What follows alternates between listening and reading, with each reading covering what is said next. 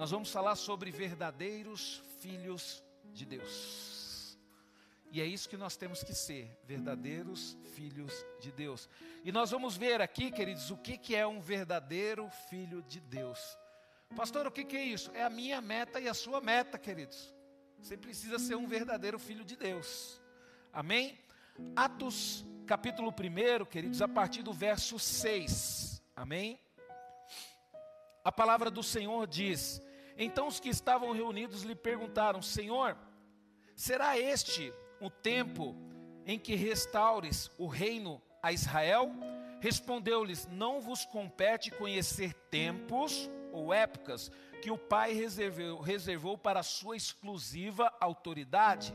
Versículo 8: Mas recebereis poder ao descer do céu sobre você o Espírito Santo, e serei minha testemunha, tanto em Jerusalém como em toda a Judéia, Samaria e até os confins da terra. Nós temos que entender, queridos, que a igreja, nós, como verdadeiros filhos de Deus, nós temos uma missão. E essa missão, queridos, ela foi aqui estabelecida por Jesus. Antes dele enviar o Espírito Santo. E se você acompanhou o culto da manhã, você sabe a representação do Espírito Santo para a igreja. O amigo do noivo. É muito bonito. O amigo do noivo. É ele que está cuidando da gente, queridos. Porque um dia o noivo vai voltar e o noivo vai buscar a sua igreja. Então, queridos, nós temos uma missão. E quando nós olhamos para este versículo, aqui no versículo 8, mas recebereis a virtude do Espírito Santo, que há de vir sobre vós, e sereis e ser-me-eis testemunha, tanto em Jerusalém como em toda a Judéia, a Samaria e até os confins da terra. Então, o verdadeiro cristão, queridos, ele tem entendimento de que ele precisa do Espírito Santo para quê? para poder ser um verdadeiro cristão. Você não consegue ser um verdadeiro cristão se você não tiver o Espírito Santo sua, na sua vida, porque é do Espírito Santo, queridos, que nós vamos receber poder. Por isso que nós temos que buscar o Espírito Santo, por isso que nós temos que estar firme com o Senhor, por isso que nós temos que ter um relacionamento com Deus, por isso que nós temos que ter a convicção de ter o Espírito Santo na nossa vida. Pastor, mas como é que eu vou saber que eu tenho o Espírito Santo na minha vida? É simples, queridos. Você está conseguindo domar o seu eu? Você está conseguindo fazer o que você não quer? Estou, pastor, então você tem o Espírito Santo. Agora, se você faz tudo o que você quer, do jeito que você quer, o Espírito Santo está um pouquinho longe de você. Você tem que trazer ele para a sua vida. Por quê? Porque é o Espírito Santo que vai te dar a capacidade de entender qual que é a boa e perfeita e agradável vontade de Deus. Então, quando nós olhamos para a palavra de Deus, queridos, a gente vai ver o que é um verdadeiro filho de Deus, o que é um verdadeiro cristão.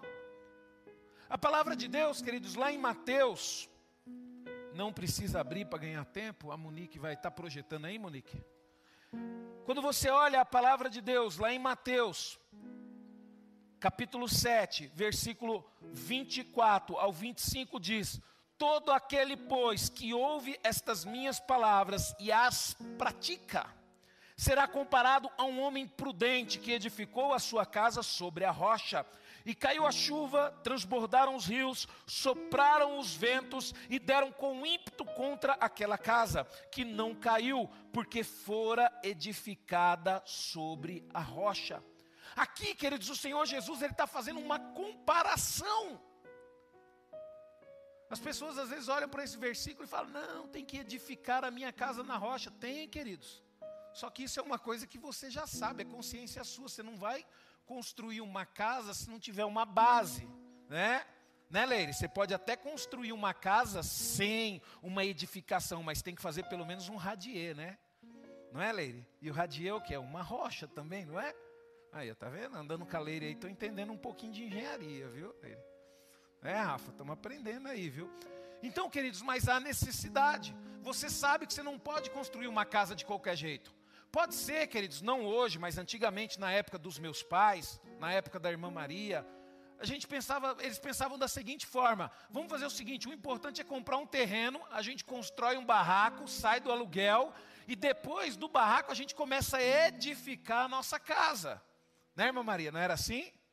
Não sei se a senhora começou assim, mas os meus pais começaram assim. Os meus pais compraram um terreno com um barraco e depois construíram a casa em volta do barraco. Por quê, queridos? Porque ele sabia que aquilo era temporário, porque não estava bem edificado. Que uma casa para poder durar, para poder trazer proteção, para poder trazer conforto, tem que ser edificada. E a palavra de Deus diz, queridos, ela compara isso, que é o que? É uma pessoa que ouve e pratica estas minhas palavras. Por exemplo, queridos, você só vai ficar bem fundamentado no Evangelho, você só vai ser um verdadeiro filho de Deus se você ouve e se você pratica a palavra de Deus. Porque não adianta nada você ouvir e não praticar. É necessário, queridos, praticar. Eu estava falando neste culto de ontem. A palavra pregada, queridos, ela é importante? É, extremamente importante. Mas a palavra mostrada também é importante. Não é a palavra que você fala com as suas palavras, é a palavra que você prega com as suas atitudes. As duas, queridos, têm que bater. Não adianta nada você pregar a palavra de Deus e você não viver e você não praticar a palavra de Deus. Então, a palavra, tanto a palavra pregada, falada, como a palavra pregada, expressada, as duas são importantes, tem que andar junto, queridos. Tem que andar junto. A palavra de Deus diz, queridos, que quando você pratica aquilo que você escuta a respeito da palavra de Deus, nada vai te derrubar. Vai vir tempestade, vai vir chuva, porque vai vir, não tem jeito. Só que ela não vai te derrubar, por quê? Porque você está com a sua vida bem fundamentada na rocha. Então, queridos, um filho de Deus é um construtor que edifica a sua vida sobre um bom fundamento. O filho de Deus, queridos, ele não casa com qualquer pessoa, ele escolhe. Espera aí. Eu não vou casar só para fazer uma festa e encher a barriga do povo. Eu estou casando para constituir uma família. Eu estou casando para gerar filhos. Eu estou casando para poder ter algo que dura. Então, primeiro, eu não posso casar com qualquer um, eu não posso casar com qualquer uma. Você está louco? Você está maluco casar com qualquer pessoa? Não pode, queridos. Sabe? Um verdadeiro, queridos, filho de Deus, ele não estuda qualquer coisa. Ele não chega e fala bem assim: ah, vou fazer essa faculdade mesmo, pelo menos para não fazer nada. Não. Um verdadeiro filho de Deus, ele sabe que ele tem que edificar a vida dele na rocha, que ele tem que ser um bom profissional. Então ele tem que escolher o que ele vai fazer. Poxa, eu vou escolher administração porque eu gosto de trabalhar dessa e dessa forma e eu tenho certeza que Deus vai me honrar e eu vou ter a oportunidade de falar isso para as pessoas. Não, eu vou fazer engenharia. Por quê? Porque eu amo isso, eu quero construir casa para famílias, eu quero abençoar pessoas, eu quero edificar prédios. Então, o verdadeiro filho de Deus também não escolhe qualquer profissão, ele escolhe a profissão. Então, para você ver, queridos, o quanto é importante nós lemos a palavra. E eu passei um desafio para o Guilherme aqui. Eu quero que ele leia a Bíblia até o final do ano. Se ele não ler a Bíblia até o final do ano, eu vou pintar essa manchinha sua aí de rosa no seu cabelo aí, viu? Ah, é um desafio. Eu, eu e você esse desafio até o final do ano, viu? Então, queridos, por quê, queridos? Porque Deus, queridos, ele, a gente tem que estar fundamentado na palavra de Deus. E é o que Deus tem colocado no meu coração, queridos. As pessoas que forem levantadas para ministério têm que, no mínimo, ter lido a Bíblia, queridos, porque como é que você vai trabalhar, como é que você vai fazer a obra para um Deus, se você ainda não conhece a palavra para poder praticar? Aí nós vamos começar a ter problema, como a gente sempre teve, e o Espírito Santo me revelou isso. Você sabe por que você teve problemas com um monte de líder? Deus falou isso comigo de uma forma bem direta. Porque você escolheu pessoas que não estão edificados. Pessoas que não conhecem a minha palavra. Pessoas que não sabem que tem que ser obediente, que tem que ser submisso. Eu não estou falando isso, queridos, porque eu sou pastor e eu quero que você seja submisso a mim. Não, queridos. Eu não quero. O fato de você, queridos, respeitar a autoridade é uma decisão sua. Eu nunca vou te obrigar a fazer isso. Mas se você quiser ser uma pessoa abençoada, se você ler a palavra de Deus, você vai ter que entender que você precisa respeitar a autoridade. Eu descobri isso, queridos. Enquanto o meu pastor esteve vivo, eu respeitei. E eu escolhi, queridos, pastores, respeito os pastores aqui da igreja, respeito as autoridades Respeito o bispo Haroldo, tenho ele como pastor. Respeito a Dani como líder do ministério de louvor. Por quê, queridos? Porque Deus só dá autoridade para quem respeita a autoridade. E respeitar a autoridade, queridos, é ser um edificador. As pessoas que não estão fundamentadas na palavra de Deus, queridos, elas vão começar a viver de achismo. Não, o jeito que o pastor falando está errado, tem que ser assim. Poxa, mas você já tentou entender o porquê que o pastor está fazendo dessa forma? Se o pastor está fazendo dessa forma, tem algum fundamento, conversa com ele. Só que não, queridos. Por que, que nós temos que conhecer a palavra de Deus, queridos? Porque a palavra de Deus é o que vai te dar força para você abandonar o que você acha. Porque o que você acha, queridos, no reino de Deus não vale. O que vale no reino de Deus é a palavra dele. E ó a importância que Deus dá para a palavra dele. E, e, que Deus quer que um verdadeiro filho de Deus, ele ele, ele edifica a sua vida sobre um bom fundamento. E aqui, queridos, é o que a gente vê na palavra: todo aquele, pois, que escuta estas minhas palavras e as pratica. É escutar, é ler, é conhecer. Você não escuta a palavra de Deus só quando você ouve alguém falar dela. Você escuta a palavra de Deus também quando você lê, quando você busca. Sabe, queridos, às vezes você está aqui e você ouviu a palavra, só que você não escutou. Aí você chega em casa, você lê aquele texto que o pastor leu e você fala: Poxa vida, não... o que o pastor falou aqui, ele tem razão. Escuta a palavra de Deus, queridos. O nosso achismo, ele nos impede de escutar a palavra de Deus. Sabe, queridos? Eu, durante muito tempo da minha vida, queridos, eu lembro que quando o pastor Orides me tirou do grupo de homens, eu fiquei chateado. Eu falei, pô, pastor, eu queria, eu queria ficar no grupo de homens, eu gosto de, de estar com os homens, eu gosto de reunir com os homens, sempre gostei, queridos. Os irmãos que andam com a gente aí desde a época do quadrangular, chega que a gente fazia uma festa, queridos, era gostoso demais. E chegava lá, queridos, a gente orava pelas nossas esposas, não reclamava delas, sabe? Bênção, queridos, né? Não é que nem os seis mulheres que, se reúnem aí e fica reclamando da gente. A gente nem lembra de vocês. A gente fica tão feliz que está longe de vocês. É brincadeira, nós amamos vocês. Só que às vezes a gente precisa, sabe, de um tempo. Sabe aquela caixinha do nada? Às vezes a gente precisa juntar com a caixinha do nada dos nossos irmãos também e ficar fazendo nada durante o dia todo. A gente precisa disso, o homem precisa disso. Ah, você que é homem, você sabe disso. Então, queridos, o filho de Deus, ele constrói. O filho, o verdadeiro filho de Deus, queridos, ele é uma pessoa que ele edifica sobre um bom fundamento fundamento, ele busca na palavra de Deus que ele entende que ele tem que edificar a vida dele respeitando o pai, respeitando a mãe, honrando o pai, honrando a mãe.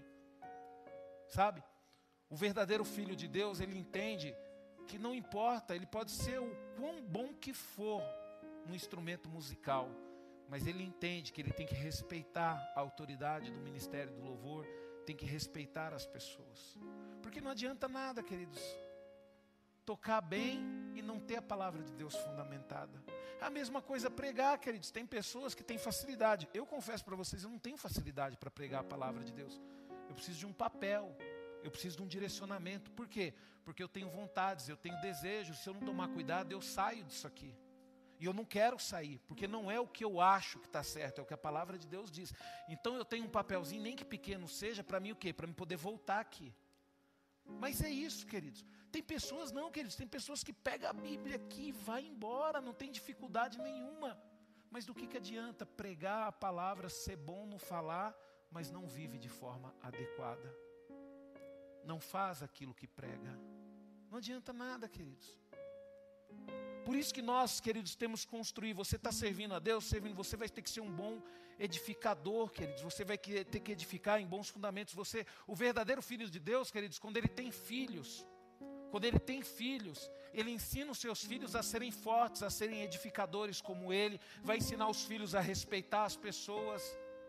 Eu chego aqui, queridos, e a Valentina entra, e às vezes ela entra toda empolgada porque vê uma amiguinha aqui, eu, ops, volta aí, já cumprimentou o tio Irineu? Já cumprimentou os diáconos, já cumprimentou isso aí. Isso é coisa, queridos, que nós temos que ensinar os nossos filhos. Sabe, nós temos que ensinar os nossos filhos a, a, a ter o que? Comunhão com as pessoas, é conversar. Às vezes, querido, chego aqui, é, só está o Irineu. A Valentina não tem dificuldade de conversar com o Irineu, ela fica conversando com ele. Ah, mas por quê? Porque a Valentina é assim? Não, queridos, não é assim não, ó. Eu e a mãe dela ali, ó, ensinando ela. Quando a gente saía, né, Débora? A gente saía para ir num restaurante, a gente não pedia, é, ah, quer ketchup? Vai lá e pede para a moça. O que, que você quer comer? Ó, o garçom vai vir aqui, você pede para ele. Então isso, queridos, já é desde o início. Por quê? Porque eu quero que minha filha seja uma pessoa que ela não sofra com a timidez que nem eu sofri.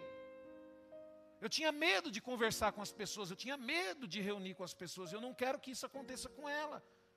Então, queridos, eu tenho que entender que eu vou ser um agente fundamental num bom fundamento na educação da minha filha, dos meus filhos.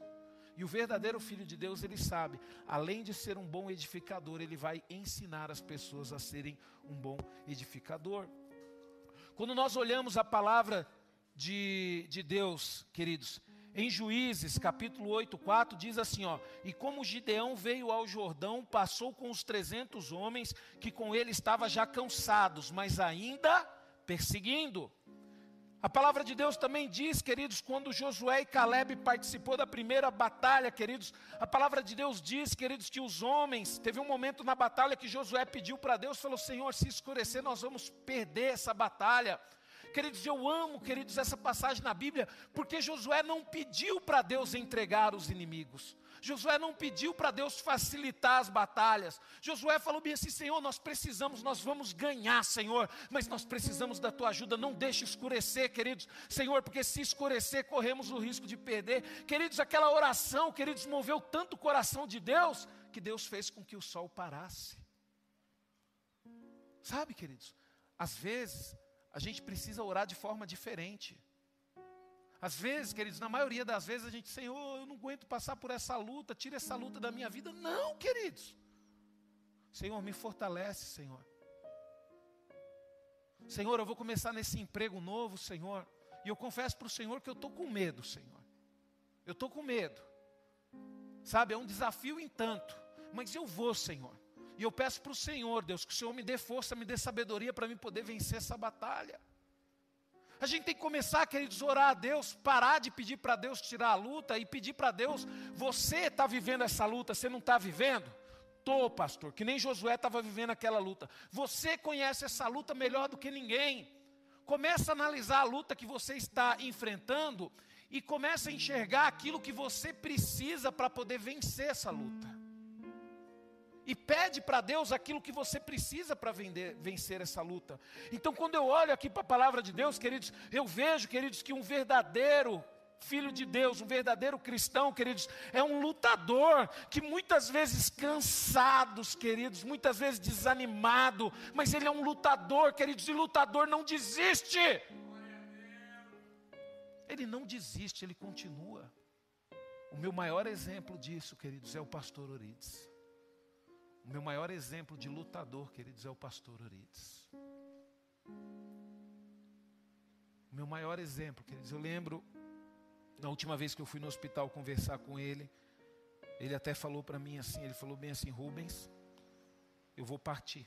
O Senhor já me falou que eu vou partir. E eu não queria deixar vocês assim. Eu confesso que eu queria continuar lutando. Eu queria lutar pelo terreno. Na época a gente não tinha ainda é, finalizada a negociação do terreno, eu queria lutar pelo terreno e eu queria pelo menos construir alguma coisa para vocês não ficarem pagando aluguel. Mas o Senhor falou comigo que a minha luta acabou, que Ele vai me recolher. Mas Ele não desistiu de lutar, queridos. Por quem? Por nós. Por isso, queridos, que eu também não quero desistir de lutar. Porque eu vi o pastor Orides menos, mesmo doente, queridos, e ao invés dele estar preocupado com a saúde dele, ele estava preocupado com a igreja, ele estava preocupado com a gente. E às vezes, queridos, sabe o que, que me deixa chateado, queridos? Do fundo do meu coração. Eu não sei como que as pessoas conseguem sair da igreja. As pessoas, elas não pensam, queridos, no, no, no tempo que o pastor dedicou para cuidar delas. Elas não pensam, queridos, no tempo que os irmãos dedicou para cuidar delas, elas simplesmente não vêm mais para a igreja. Eu fico pensando às vezes, poxa vida, será que pessoas não têm sentimento? Elas não sabem que tem gente que, que ama, que gosta, que ajudou, que se dedicou, queridos. Às vezes eu fico vendo pessoas, queridos, eu e minha esposa, a gente ficou aqui nessa sala aqui vários dias, até duas, três horas da manhã, conversando, ajudando, e de repente as pessoas vão embora e não dá nem satisfação, queridos. Você acha, queridos, que eu não fiquei com vontade de abandonar a comunidade? Já tive sim, mas como é que eu vou abandonar, queridos? Um pastor, queridos, que me passou o cajado, que lutou até o final, como é que eu vou conseguir fazer isso, queridos? Como é que eu vou fazer isso sabendo que eu tenho uma irmã Maria Vilela, uma irmã Francisca? Sabe, sabendo que eu tenho uns irmãos, um grupo diaconal que me ama, saber que eu tenho um pastor Márcio, pastor Rafa aí que me ama, que me dão conselhos. Como é que eu vou conseguir fazer isso? E eu fico impressionado, queridos, as pessoas hoje em dia são frias, egoístas. E ainda fala bem assim: eu estou saindo da igreja porque Deus mandou. Deus manda sair e deixar os outros tristes? Deus não tem nada a ver com isso, não, querido. Deus nos chamou para firmar, para fazer raízes, para, sabe, para lutar, para vencer. Aí você fala, pastor, machuca, lógico que machuca, queridos, quando uma pessoa sai da igreja. Eu vejo pessoas, queridos, que saíram do nosso meio e estão sofrendo, queridos, mas não conseguem enxergar o motivo. Não adianta, queridos. Quando você abandona um irmão que te ama, quando você ama, abandona um pastor que te ama, quando você abandona um amigo que te ama, você não está fazendo a vontade de Deus. Você está fazendo a tua vontade, o teu querer. Amor, queridos, a gente vê sendo praticado como numa família. Não é porque eu tive uma discussão com a Débora que eu vou me separar dela, que eu vou embora de casa. Às vezes dá vontade, né, Débora? Mas não posso. Por quê? Porque isso é amor. O amor te faz ficar. O amor te faz ficar. Então, queridos, um verdadeiro cristão, queridos, é um lutador. Ele pode estar cansado, ele pode estar chateado, mas ele não desiste, ele fica firme. Sabe? Eu olho para a Dani aqui, graças a Deus que eu vi que a Dani nunca ficou desanimada aqui no louvor. Mas se um dia, Dani, você for ficar, você não pode desistir, não, Dani. Ministério que Deus te deu. Eu sei que você nunca ficou cansada, você nunca ficou desanimada, que eu vejo você sempre feliz aqui, Dani. Que Deus te deu verdadeiras joias aqui. Né? Só gente preciosa. Mas se um dia você ficar, você não pode desistir, Dani. Tá? Outra coisa também, queridos, um verdadeiro cristão, queridos, um verdadeiro filho de Deus, ele tem que ser, queridos, como um navegante que não esquece a sua âncora. Como assim, pastor? A palavra de Deus, queridos, em Hebreus 6, 19, 20 diz: Ao qual temos como âncora da alma, segura e firme, e que penetra até o interior do véu, onde Jesus, nosso percursor, entrou por nós, feito eternamente como sacerdote, segundo a ordem de Melquisedeque. Quando fala ordem Melquisedeque, queridos, é uma ordem de autoridade sacerdotal. Você vê que Abraão, queridos, ele precisava ser abençoado por Deus, mas Abraão, ele estava à frente de um povo, ele era líder de um povo. E Abraão, para ser abençoado por Deus, ele deveria demonstrar, queridos, através de um gesto, que tinha sobre ele, queridos, uma vontade de receber uma ordem ou de se sujeitar a um sacerdote. E foi aquele momento que ele se encontrou com Melquisedeque, o rei de Salém, que mais tarde se tornou Jerusalém. E ali, queridos, ele o que, que ele fez? Ele se curvou a Melquisedeque como sacerdote e dizimou tudo aquilo que ele conquistou naquela batalha. E depois daquilo, queridos, a vida de Abraão multiplicou. E assim tem que ser nas nossas vidas, queridos. Nós temos que ter Jesus, queridos, como sacerdote, como âncora. Porque você tem que entender, queridos, que nós estamos o que? Navegando. Nós estamos aqui, que nem aqui, pastor Rafa, pastor Márcio, pastora Vânia, nós estamos aqui pregando, nós estamos aqui falando do amor, nós estamos aqui ganhando almas, nós estamos aqui lutando, mas nós temos que entender que uma hora a gente precisa dar uma paradinha. E a gente tem que estar firmado na âncora. Queridos, todo barco que entra mar adentro, um bom navegante sabe que uma hora ele vai precisar parar. E ele precisa de algo que o sustente naquele lugar onde ele parou. Vai ter um momento na sua vida, queridos, que você vai ficar de, sabe, de saco cheio de tudo. Vai ter um momento na sua vida que você vai querer desistir do seu casamento. E esse é o momento de você firmar na sua âncora e ficar um tempo parado. E deixar com que o sacerdote, deixar com que o Espírito Santo de Deus haja na sua vida. E isso é importante. O problema, queridos, é que a maioria das pessoas acha que não precisa desse momento. Não, nós precisamos sim. Então a gente tem que entender, queridos, que o, o, verdadeiro Filho de Deus, ele é como um navegante que não se esquece dessa âncora, queridos. Ele tem a consciência, ele tem a consciência que em determinado momento vai ter que dar uma paradinha. É a mesma coisa, queridos. A gente trabalha, trabalha, trabalha, mas a gente tem que pensar que um momento nós vamos ter que parar. Vai chegar um momento que você não vai conseguir fazer o que você faz mais. A nossa vida é assim, queridos. Não adianta. A gente tem que um determinado momento que a gente vai ter que parar, queridos. Então, um filho de Deus, ele entende isso. Um verdadeiro filho de Deus, queridos, ele também tem a consciência de que ele é um servo de Deus firme e inabalável. O verdadeiro filho de Deus, ele tem a consciência, queridos, que ele é um servo que tem que permanecer firme e inabalável. Pastor, mas o que, que isso significa? Significa que você tem que ter o um entendimento que você está aqui para servir, não para ser servido. Você está aqui na igreja para servir as pessoas, para ajudar os irmãos, não é para determinar que as pessoas façam tudo o que você quer. Às vezes você me vê aqui na igreja como pastor e fala bem assim: Poxa vida, tudo na igreja tem que ser do jeito que o pastor Rubens quer. Quem disse para você que eu estou tomando as decisões da forma que eu quero? O verdadeiro filho de Deus, queridos, ele sabe que ele é servo. Ele sabe que ele não pode fazer o que ele quer, o que ele tem que ter vontade.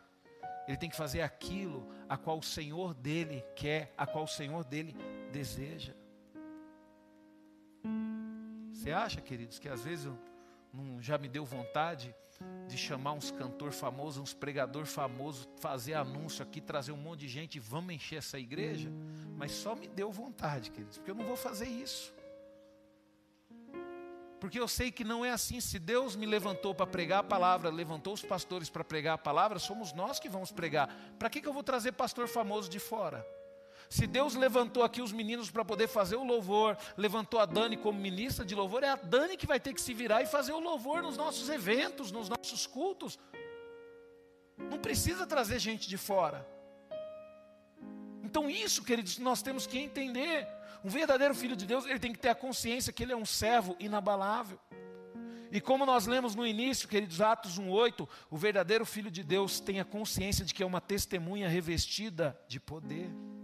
Sabe, você tem que testemunhar não porque você é bom, porque você é conhecedor da palavra, porque você domina todos os instrumentos. Não. Você tem que testemunhar porque você entende que você é revestido com um poder que não é seu, o poder de Deus. Pastor, mas como é que funciona isso? Funciona que você não tem que ser só uma bênção aqui na igreja, não. Você não tem que falar de Jesus só aqui na igreja, você tem que falar de Jesus onde você estiver. Pastor, mas se eu falar de Jesus na empresa que eu trabalho, eu vou ser mandado embora. Não interessa. Você tem poder, você é revestido, Deus ele vai dar um jeito de te dar sabedoria e você vai falar do amor de Deus para ele. Queridos, Deus permitiu com que eu e a minha esposa nós morássemos num apartamento ali no CDHU. Durante quantos anos nós moramos lá, Débora? Sete anos. Sabe para quê? Para ganhar uma família para Jesus. E essa família até hoje congrega aqui com a gente. Sete anos para ganhar uma família, né, Débora? Quando nós ganhamos essa família, quando Deus nos deu essa família, imediatamente Deus nos tirou de lá e nos colocou em outra missão. Às vezes você acha que você está naquele trabalho para ganhar dinheiro? Não. O dinheiro é consequência. Deus colocou você ali porque Deus tem um projeto na sua vida. Você acha que você vai para a faculdade para estudar, fazer amizade e aproveitar a vida? Não. Deus te colocou ali naquela faculdade para você ser exemplo, para você ser testemunha dele. E é isso, queridos, que Deus ele tem feito com a nossa vida e nós temos que entender isso. Nós temos que entender, queridos, que um verdadeiro filho de Deus é um soldado vestido de armadura, está em Efésios capítulo 6, do verso 10 ao 12. Você tem que entender, querido, se você é um filho de Deus, você tem um relacionamento com o Espírito Santo, você é protegido e pronto para a guerra. Pastor, mas eu não vejo essa armadura, mas pode ir para a guerra sem medo, porque na guerra você vai perceber a armadura. Você lembra que eu falei do sonho que eu tive? Estava eu e a irmã Maria Vilera, uns demônios meio bravos lá. Que a gente não conseguia expulsar. Se fosse em outra época, eu acordava com medo, queridos, assustado. Imagina só, você olhar para um bichão assim e você ver a língua saindo da boca do bichão e dobrar na sua cabeça, você, você sentir na nuca assim, ó. E você acorda, queridos. Aí você fala, pastor, mas você não acordou com medo? Queridos, eu estava com um calafrio, assim, meu coração acelerado, mas eu decidi não ter medo. Eu fui para o meu cantinho lá e continuei a batalhar. Você decide. Ninguém te obrigou a vir para a igreja hoje. Alguém te obrigou, a não ser os adolescentes, os jovens aí. É, não vou perguntar para vocês, não. Vai que você fala, não, minha mãe me obrigou, pastor. Sabe, queridos? Mas você veio, queridos, porque você tomou essa decisão.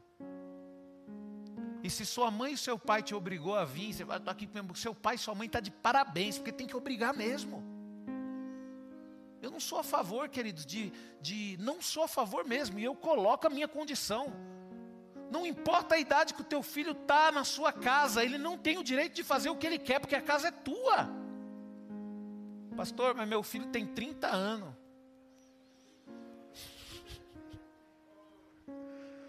A autoridade é tua, ele pode estar 40, pode ter 60. Quem manda na sua casa é você. Foi você que trabalhou para construir, foi você que lutou.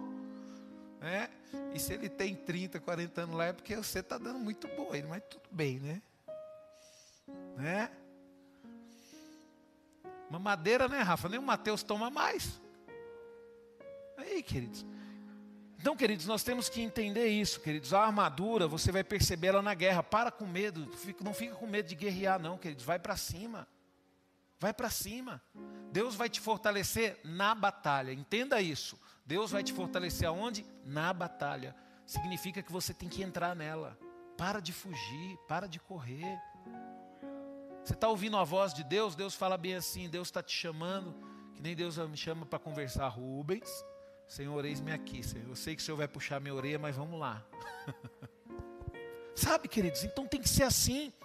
Outra coisa também, queridos, um verdadeiro filho de Deus, queridos, é um atleta que busca uma coroa. A palavra de Deus diz, queridos, em 1 Coríntios 9, 24: Não sabeis que vós, os que, que vós, que os que correm nos estádios, todos na verdade correm, mas um só leva o prêmio? Correi de tal maneira que alcanceis, e todo aquele que luta, de todo se abstém. Eles os fazem para alcançar uma coroa corruptível, nós, porém, uma incorruptível. Pois eu assim corro, não como a coisa incerta, assim combato, não como batendo no ar, antes subjugo o meu corpo e reduzo a servidão, para que pregando aos outros eu mesmo não venha de alguma maneira ficar reprovado. Essa é a nossa vida, queridos. Nós vamos ter que abandonar coisas um atleta, queridos, quando ele está disposto a ganhar um prêmio, quando ele está disposto a ser campeão, ele abandona coisas, coisas que ele gosta, ele não vai comer aquilo que ele gosta, ele vai comer aquilo que ele precisa, ele não vai acordar o horário que ele gosta, ele vai acordar o horário que ele precisa. É a mesma coisa nós, queridos, eu quero essa coroa, eu quero reinar com Cristo. Para mim ter essa coroa, para mim reinar com Cristo, eu preciso abandonar a minha vontade. Eu poderia, querido, estar com a minha família aí final de semana aproveitando. Poderia. Estou com meu carro na garagem, revisado, com tanque cheio. Poderia pegar minha família e ir para a praia, ficar o domingo todo na praia, me divertindo. Não é que eu não faço isso, queridos, mas esse não é o momento. Eu estou me preparando, eu quero a minha coroa, eu quero a vitória. Quando eu fechar os olhos aqui, eu quero acordar na eternidade.